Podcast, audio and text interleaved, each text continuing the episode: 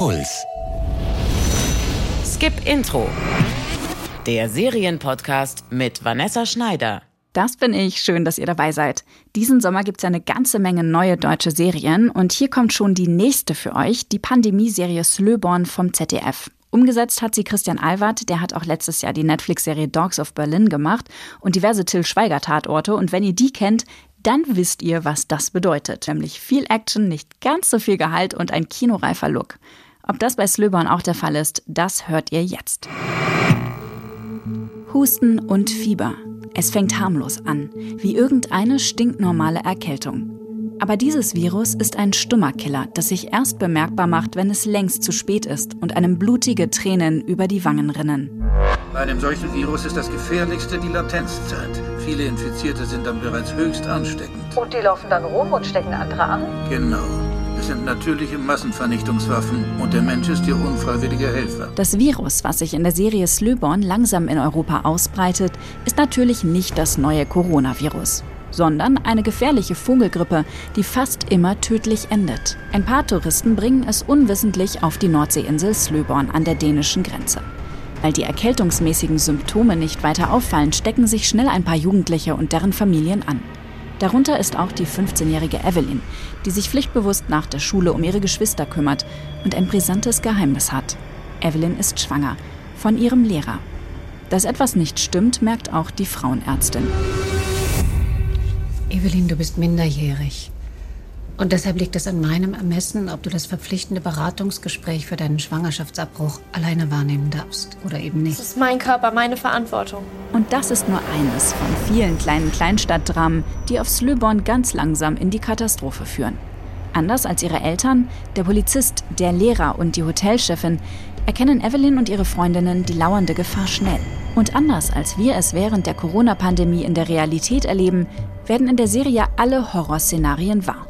Leute halten sich nicht an Hygieneregeln, die Regierung verschweigt den Ernst der Lage und verstößt im Namen des Seuchenschutzes gegen sämtliche Menschenrechte. Die Bundeswehr knüppelt die Leute einfach nieder, die Medien lügen und Wutbürger machen sich mit Gewalt Luft. Das Bild von Deutschland, das wir in Slöborn zu sehen bekommen, ist pessimistisch und schwer verdaulich. Aber immerhin ist es ziemlich spannend. Serienschöpfer Christian Alward hat sein Katastrophensetting sorgfältig recherchiert. Die vielen Parallelen zur Realität machen die Serie noch gruseliger. Das fängt schon an bei den Vorsichtsmaßnahmen. Aktuell errichten wir in unserer Turnhalle ein medizinisches Versorgungszentrum. Hier können Sie sich ab sofort von Fachpersonal beraten lassen und per Bluttest die beruhigende Gewissheit erlangen, dass auch mit Ihnen alles in bester Ordnung ist. Leider bleiben die vielen Charaktere über die acht Folgen lang recht flach und einige wirken fast wie Karikaturen, wie der zugeguckste Star-Autor und die fromme Buchhändlerin, in deren Gästezimmer er untergebracht ist.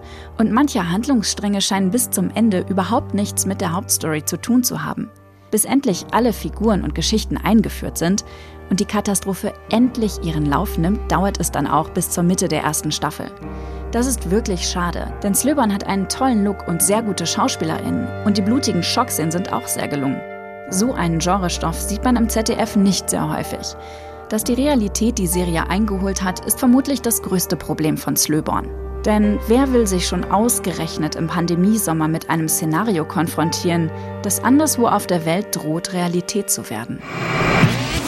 Slöborn bekommt ihr in der ZDF-Mediathek und zwar noch ein halbes Jahr lang. Wenn euch also jetzt gerade nicht danach ist, dann könnt ihr euch die Serie einfach für später aufheben. Übrigens hat Christian Alward die Serie lange vor den ersten Corona-Fällen fertig gehabt. Sie ist also nicht von der aktuellen Lage inspiriert worden. Es gibt aber trotzdem mindestens eine Anspielung auf die Corona-Pandemie, die im Nachhinein noch eingebaut wurde. Ich bin sehr gespannt, ob sie euch auffällt. Schreibt's mir doch an podcast.deinpuls.de. Ich freue mich, von euch zu hören. Und lasst mir gern ein Abo und eine gute Bewertung da, wenn euch Skip Intro gefällt. Bis zum nächsten Mal, passt auf euch auf und Fortsetzung folgt. Jede Woche neue Serientipps auf deinpuls.de slash skipintro.